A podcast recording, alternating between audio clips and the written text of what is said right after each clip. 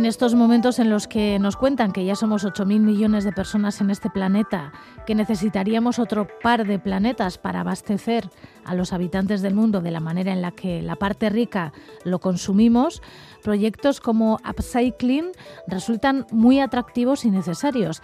Este es un proyecto que está llevando a cabo ASTI y que va más allá de reciclar y de reutilizar. Clara Talens es doctora en Ciencia, Tecnología y Gestión de Alimentos, ha trabajado en diseño de alimentos e innovación de alimentos y trabaja como investigadora en el Instituto ASTI y con ella vamos a hablar.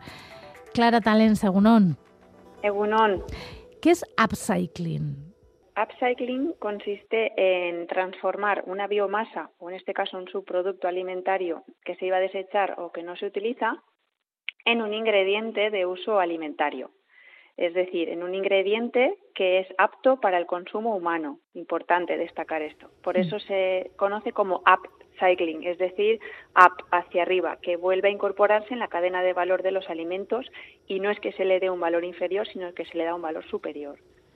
A ver si he entendido bien. ¿eh? Eh, esto quiere decir que hay productos que tras ser desechados podrían volver a ser válidos para la alimentación humana.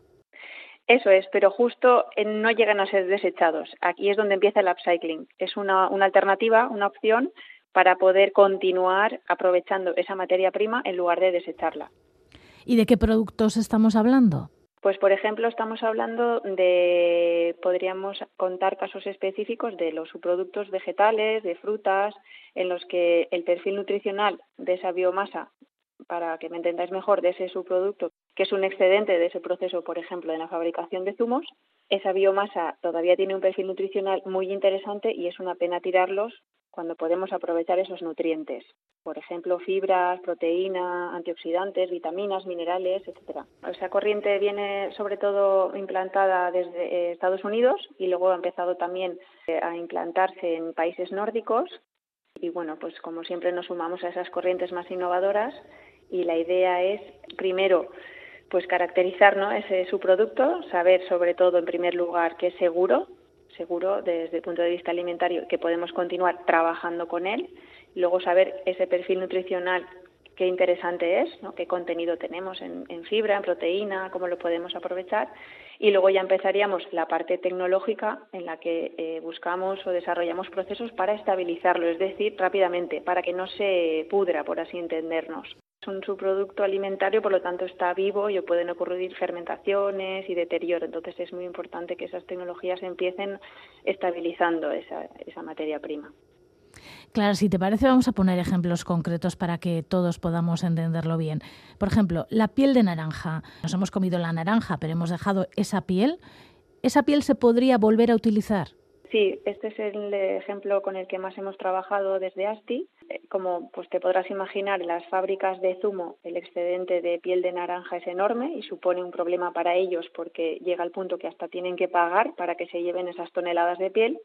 Entonces, al haber una, una necesidad por este sector, lo que hicimos fue desarrollar un, proceso para primero estabilizar esa, esa, materia prima, esas pieles, que ya sabíamos que eran sobre todo muy ricas en fibra, y luego poder transformar esa masa en un ingrediente en polvo que se pueda volver a incorporar a un alimento, pues bien para enriquecerlo o bien para buscar pues determinadas funcionalidades, como puede ser espesar o como puede ser hacer eh, bebidas enriquecidas en fibra. Sería una especie de complemento a otros que ya existen. Sería un ingrediente, más que un complemento, es un ingrediente con el que poder fabricar otros. Es un sustituto como pueden encontrarse en otro tipo de alimentos, pues siempre se utilizan también fibras en polvo, eh, proteínas, vitaminas, minerales, pues en lugar de purificarlas, obtenerlas de otras materias primas que requieren procesos adrede para obtener ese ingrediente, utilizamos una materia prima que se iba a desechar y obtenemos un ingrediente con las mismas propiedades. Claro, y esto haría que se acabara con el desperdicio alimentario por una parte, pero también con, con la tonelada de basuras que se genera. Eso es, la idea es crear esa, esa economía circular con el diseño de, procesos para obtener ingredientes que puedan volver a utilizarse eh, para consumo humano. ¿Y estos realimentos, no sé si llamarlos así, podrían mantener sus cualidades alimentarias? Sí, por supuesto. De hecho, me gusta mucho esa palabra que has dicho de realimento, Simplemente es volver a darle uso, transformándolo en, un formato en el que puede incorporarse de nuevo en el proceso alimentario. ¿Y estos alimentos ya se están eh, comercializando? Pues se están comercializando lo que sería el ingrediente en sí para volver a utilizarlo en el alimento. Por ejemplo, en Estados Unidos sí que existe una asociación, bueno, pues que ha creado ese, ese tipo de etiquetado para que las personas sepan pues que ese alimento sea elaborado con ingredientes upcycle. Entonces se está viendo que el consumidor sí valora saber que en la formulación de ese alimento pues han utilizado ingredientes que, se, que vienen de materias primas que se iban a desechar. Y por aquí a nivel nacional, como comentaba, empiezan a ver las primeras empresas que fabrican estos ingredientes y ahora falta pues ponernos las pilas para darle valor ¿no? a esos alimentos que se pueden elaborar con estos ingredientes. ¿Esto significa que para todos estos alimentos, para todos estos realimentos, se necesitará personas creadoras que imaginen otro tipo de productos? Sí, más que personas creadoras se necesitará un cambio en el comportamiento de, las personas que consumimos, ¿no? de las personas consumidoras, para que, demos también valor al uso de ingredientes más sostenibles, que al final es de lo que se trata. Pues muchas veces para en un etiquetado nutricional o en un listado de ingredientes no sabemos muy bien qué es lo que lleva ese alimento, ¿no? Pero bueno, lo compramos por otros motivos.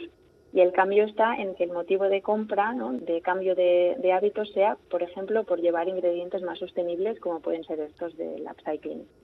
Y nos decías que eh, son seguros los que están en el mercado, es decir, que han sido puestos en, en el mercado tras muchas pruebas de seguridad, ¿no? Exactamente, sí. Lo primero que hay que hacer es asegurarse de que esa materia prima con la cual vamos a trabajar pues no tiene carga microbiana ni tiene sobre todo eh, otro tipo de microorganismos que pueden resultar patógenos. Eso es el primer paso.